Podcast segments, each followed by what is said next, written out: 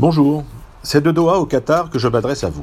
Au moment où j'enregistre ce message, l'équipe de France n'a pas encore fait son entrée sur la pelouse pour son quart de finale contre l'Angleterre. J'espère donc que lorsque ce billet sera diffusé, l'équipe de France sera qualifiée pour les demi-finales de ce mondial particulier qui a fait tant parler de lui. C'est effectivement une première de voir ce rendez-vous international se tenir dans un pays arabe du Moyen-Orient.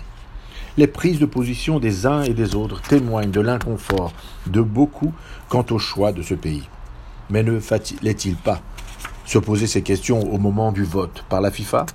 Pourquoi ce soudain réveil des consciences avec la mise en exergue des problèmes écologiques et des droits de l'homme? Il aura donc fallu 14 ans pour savoir que le Qatar est un pays très chaud Quoiqu'au moment où je vous parle, il y fait une température fraîche étonnante. 14 ans pour se rendre compte des problèmes que cette chaleur entraîne et des besoins évidents de climatisation des stades. Que n'aurions-nous entendu si la température dans les stades atteignait les 30 ou 40 degrés? Autre élément, celui-là plus profond, le Qatar est un pays musulman, donc régi par des règles inhérentes à ce fait. Il est tout de même important de savoir que dans les hôtels, rien ne manque et tout s'y trouve. Trois éléments et celui-là plus problématique, le problème des droits humains et de la liberté totale. Là, l'envers du décor peut porter à critique, et les conditions des travailleurs et des minorités semblent se poser. Mais, dans les stades, l'affichage d'un slogan non aux discriminations, imposé par la FIFA et accepté par le pays organisateur, est plus que symbolique.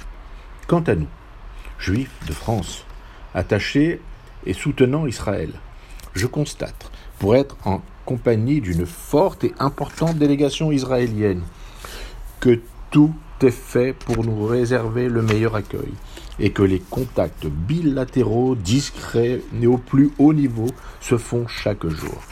Certes, nous voyons fleurir ça et là sur les épaules de nombre de supporters de toutes nations des drapeaux palestiniens.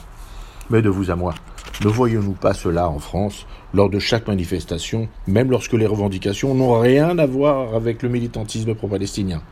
Une mode, une tradition. Avec le temps, nous savons tous que dans l'histoire, il y a ce qui se voit, ce qui se sait, et la réalité sous-jacente et discrète. Alors, de Doha. Je veux vous transmettre mon fraternel shalom et vous dire que nos combats sont nombreux, car l'Occident n'a pas attendu l'Orient pour tendre la main à certains ennemis d'Israël et à l'antisémitisme. Continuons ensemble à soutenir Israël et à établir des ponts avec des dirigeants qui ont envie que les choses changent. Les peuples prendront plus de temps à comprendre, à être éduqués et à savoir. À la semaine prochaine.